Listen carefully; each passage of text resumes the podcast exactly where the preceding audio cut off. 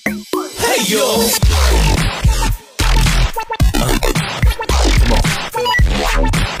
That's right, ready to crazy, ladies and gentlemen. 向右看齐，Just come right now, baby, so high. Hey you，这里是向右看齐，各位好，我是高颂，Mr. You，向游小队队长。各位想我没？马上要到十一了，相信各位已经准备好了在十一期间出行的一些旅游目的地了。翻看这几年出境游的一些目的地，我们发现有一个特别大的变化。现在的中国消费者啊，从十一期间的短线游，一点一点变成了拼价的长线游。也就是说，我们会去到欧洲，去到。大洋洲去到北美、南美洲等等等等这些地方来度过自己的十一假期。当然，说到今年我的十一假期，已经安排去了尼泊尔。这样一次的尼泊尔瑜伽揽胜之旅啊，将会和摄影大师陈华琛一起来开启一趟为期九天的尼泊尔之旅。当然了，这一回我们也会带着一些设备去啊，这个相机自不必说，作为一个摄影的专业团。呃，一个单反，这回还会有一些手机摄影的部分。那么在这儿呢，我们暂且不表，各位可以关注新浪微博高颂来关注一下尼泊尔的各个行程啊。好的，那前面说了这么多呢，啊，我们要跟各位继续回到节目当中。之前做了一个欧洲心脏比利时，希望大家可以透过这么样一个系列，可以来了解欧洲的比利时这个国度。但是啊，在我们分享比利时的过程当中，大家经常会听到法国怎么怎么样了，法国又怎么怎么样了。哎呀，我就对法国这个国度啊，又增添了一份好奇。我相信啊，来收听我们向游看齐的听众朋友，肯定对法国这个国度啊，多多少少都有点了解。无论是足球也好，还是浪漫主义的诗歌，还是那些建筑物也好，等等等等。所以从今天开始，我们全新的系列就要围绕着法国这个国家。开始讲起，第一站，我们肯定要去的地方就是巴黎。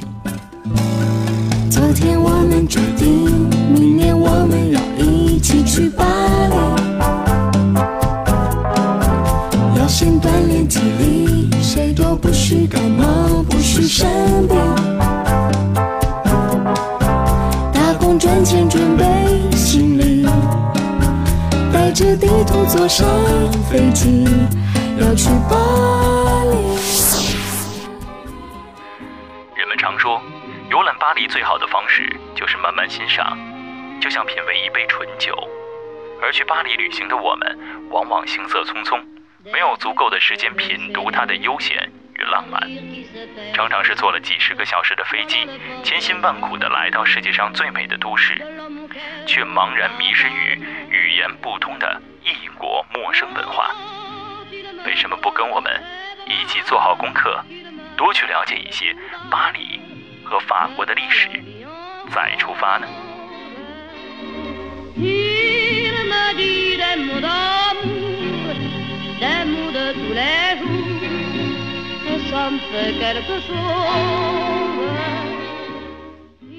很少有人因为去过巴黎而后悔，大家都承认它是世界上最美丽的都市。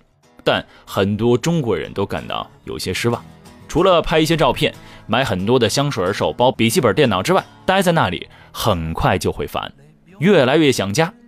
当然，建筑物很漂亮，但是看上去呢都是一个样子的，走了三个地方就觉得没意思了。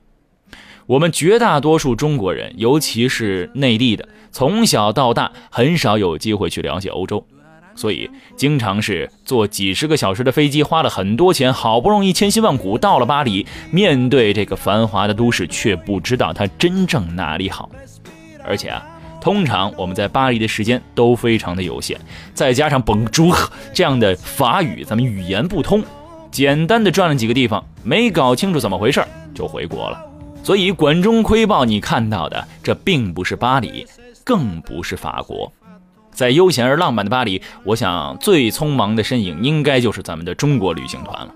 好像不管什么美味佳肴，都急急忙忙的吞下去，吃也吃了，但究竟吃的是什么，味道如何就不知道了。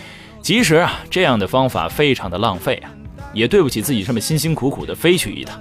为什么我们中国人就不能玩的更有趣、更开心？品味了好吃的，能满口余香、心满意足地回到家，给亲朋好友把见闻一说，大家一起分享呢？甚至多年之后想起来还是那么快乐的回忆，这样的巴黎之行才算不虚此行吧。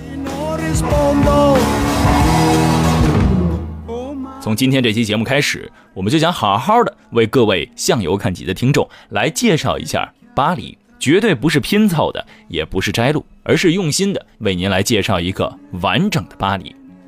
尽管旅行的书籍铺天盖地，但是需要帮助时，我们经常发现他们很少对我们的中国游客起到作用。目前啊，呃，很多中国出版的旅行书经常只是依据西方人的旅行指南进行缩编或者摘抄。而西方提供的信息其实并不适合我们中国人，所以只有到了真正的巴黎，才知道我们需要什么。而这些东西不花费一些精力和心血是得不到的。当然，也把这段内容献给大家，希望它对你们有用，哪怕只有一点点帮助，那都是我们的荣幸。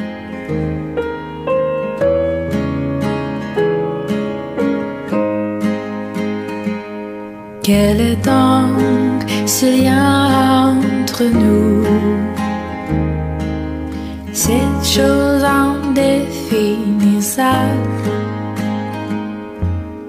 Au fond, cet destin qui se noue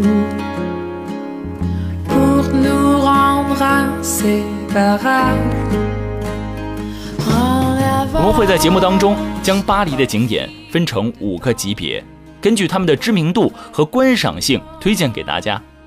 一级推荐的景点都是中国游客通常必到的，参观的时间大约需要一周，如果可以的话，多停留五到七天。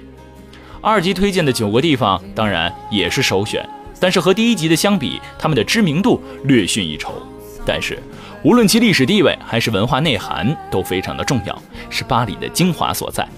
而且这些地方呢，游客少一些，安静一些。内涵却一样的丰富，比如圣丹尼大教堂，其实哥特建筑绝不逊于巴黎圣母院。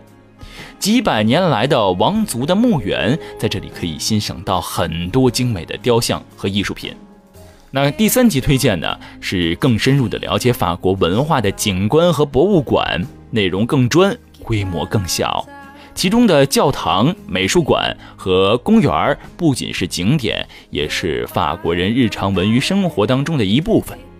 如果可以继续停留一周时间左右，建议您可以以休闲的心态去观赏它们。当然，如果恰逢当地的宗教或者文化活动，也可以静静地在旁边观看或者参与其中。第四集或第五集推荐就是补充，宗教文化是西方的特点。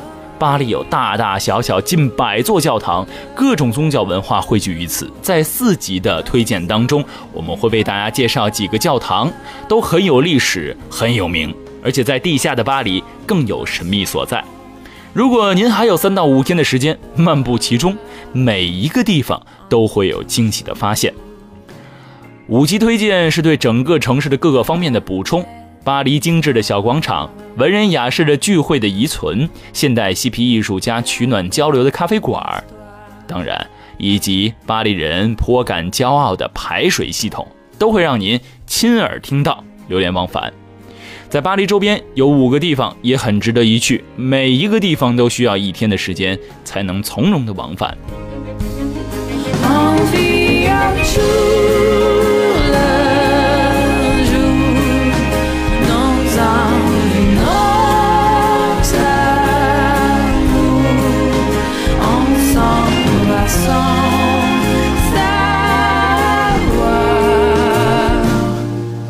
行会改变一个人，让我们了解更多历史，感受不同文化，重新看待世界和以往的生活。你绝不会后悔到过巴黎。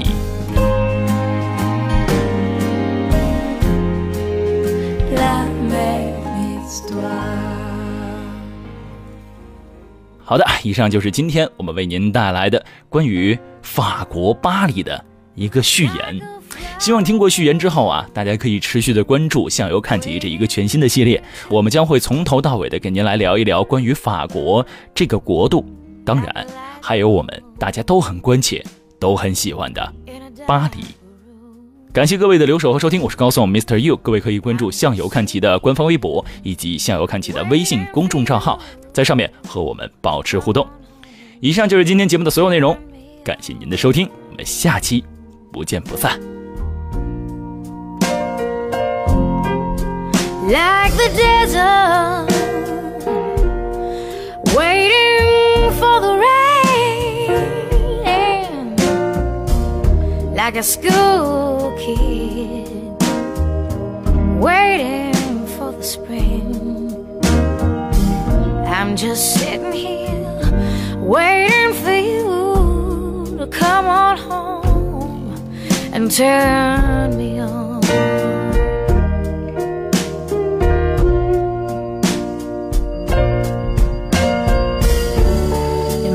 Poor heart.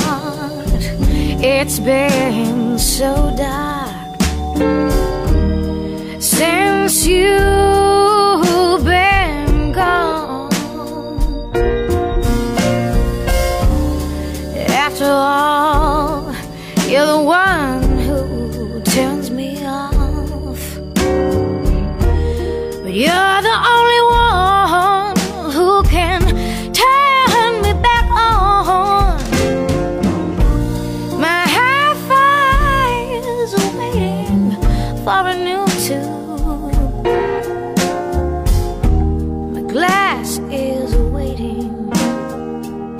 for some fresh ice cubes.